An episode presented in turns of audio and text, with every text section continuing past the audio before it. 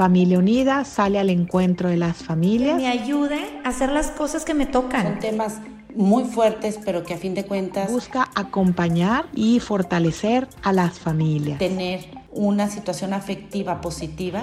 Y así Familia Unida se acerca a las diferentes etapas de la vida.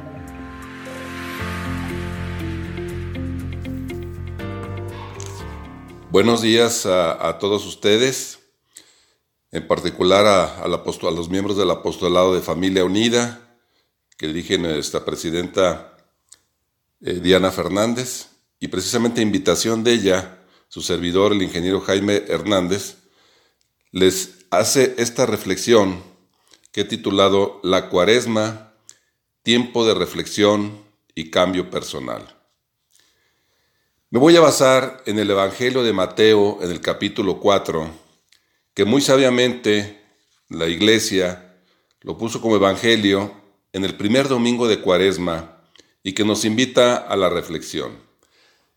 Tomo un extracto de este evangelio que dice así. Se habla que en este evangelio hay tres tentaciones y en la primera de ellas eh, el espíritu del mal le dice a Dios nuestro Señor, si tú eres el Hijo de Dios, manda que estas piedras se conviertan en panes.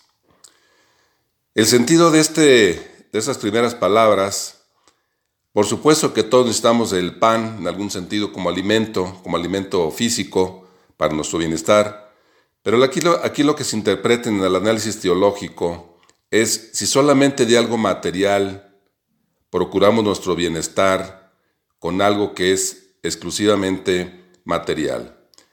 Y la respuesta de Dios nuestro Señor no puede ser más sabia. Dice, le responde al espíritu maligno, dice, no solo de pan vive el hombre.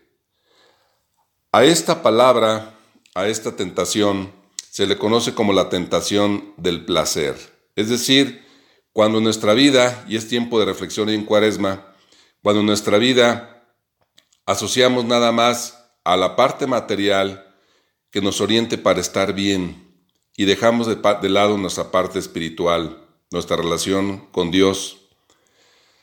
En la teología moral se conoce a, los pecados capitales de lujuria y, gulia, y gula como los pecados orientados al placer, en el caso de la lujuria, al, al exceso y al desorden en el ejercicio de la sexualidad, y en el caso de la gula, a las, está asociado al exceso particularmente en el, alimento, pero yo creo que va más para allá, porque no solo del alimento material, también hay, por ejemplo, el exceso en bebida, y yo quisiera comentar para que reflexionemos si de algo, de un invento tan maravilloso como es el uso de nuestros teléfonos celulares, con todas las maravillas y alcances que hoy tenemos, si no de alguna manera a veces los utilizamos en exceso como un eh, una gula electrónica que yo manejo en algunos de mis cursos.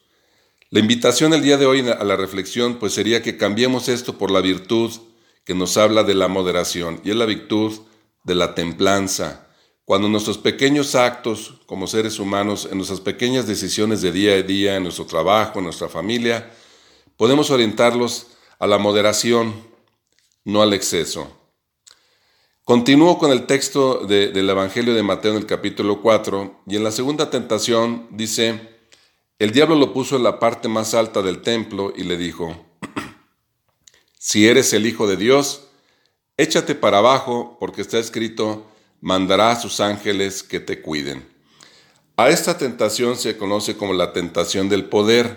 Fíjese bien, en el texto dice, lo puso en la parte más alta del templo. El templo nos representa un elemento, una construcción que ha sido, que ha sido hecha por manos humanas. Y la parte más alta significa que en ese contexto humano, muchas veces en las estructuras eh, sociales, económicas, políticas, ambicionamos el poder, pero no como medio eh, de ayuda hacia los demás, sino como simplemente como un, como un deseo eh, personal. Y en este caso, cuando solamente orientamos al poder por el poder mismo, eh, la teología moral nos habla, el pecado capital que está asociado es la soberbia, porque la soberbia es, el es un exceso donde yo me siento superior al otro, donde yo me considero juez del otro o incluso me considero verdugo del otro. El concepto contrario que sería la virtud de la humildad nos, refiere en su sentido etimológico al, al vocablo humus, que significa tierra. Es decir, cuando somos humildes, significa que tocamos, que no nos separamos de la tierra en el sentido más, más amplio de la palabra, sino que manejamos nuestros actos con humildad. Por esa razón, en esta segunda tentación, que es la tentación del poder, la respuesta de, de Jesús, muy sabia, dice, no tentarás al Señor tu Dios. Continúo con el texto del Evangelio de Mateo en el capítulo 4 y llego a la tercera tentación donde dice, lo llevó a un monte alto y le dijo, Te daré todo esto si te postras y me adoras. A este texto, en el análisis teológico, se le conoce como la tentación del tener. ¿Por qué?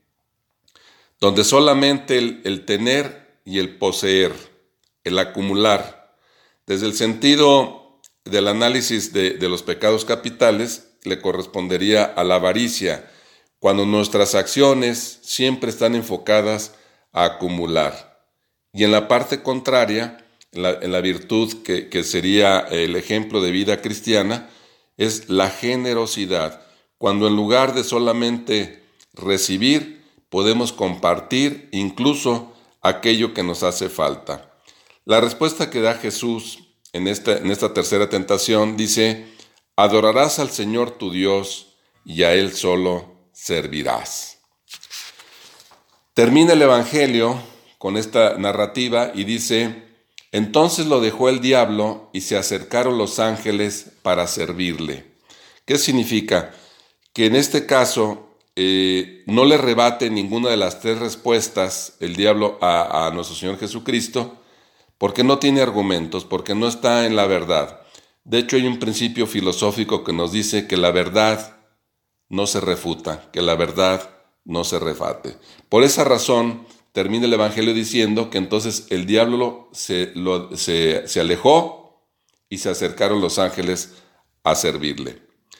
Mire que también en la expresión, cuando dice en un monte alto, nos habla siempre de la omnipotencia de Dios. Es decir, en muchas citas evangélicas, particularmente recuerdo el, el Evangelio de Mateo en el capítulo 5, en el Sermón de la Montaña, nos habla de que el subirse a un monte alto es un signo de autoridad, es un signo de cercanía con Dios. En este caso, un signo de cercanía de, su Hijo con Dios Padre.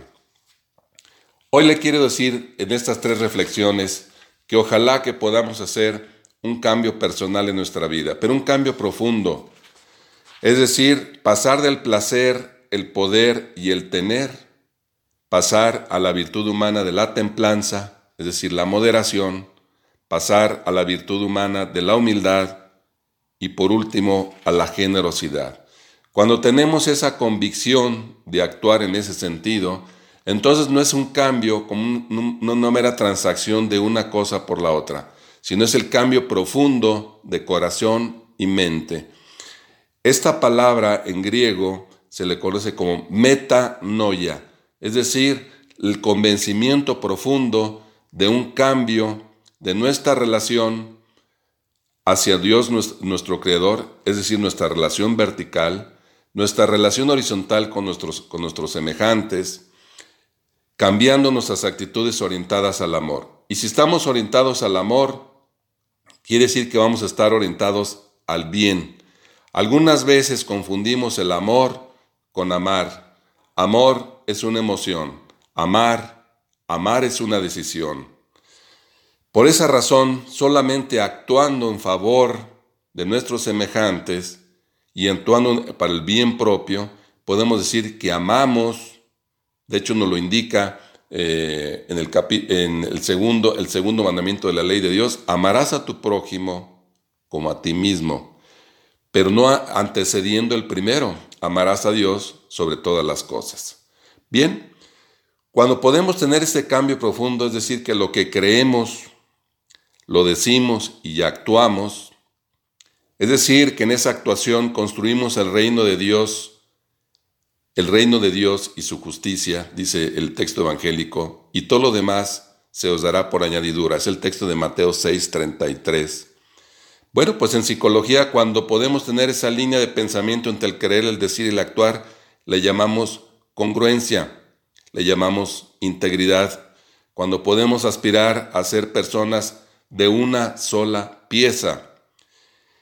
Y en nuestra fe católica, cuando logramos armonizar nuestras creencias religiosas, es decir, el fundamento de la palabra de Dios, lo expresamos sin vacilaciones y actuamos e incorporamos ese cambio profundo en nuestra vida, un cambio de transformación y mente.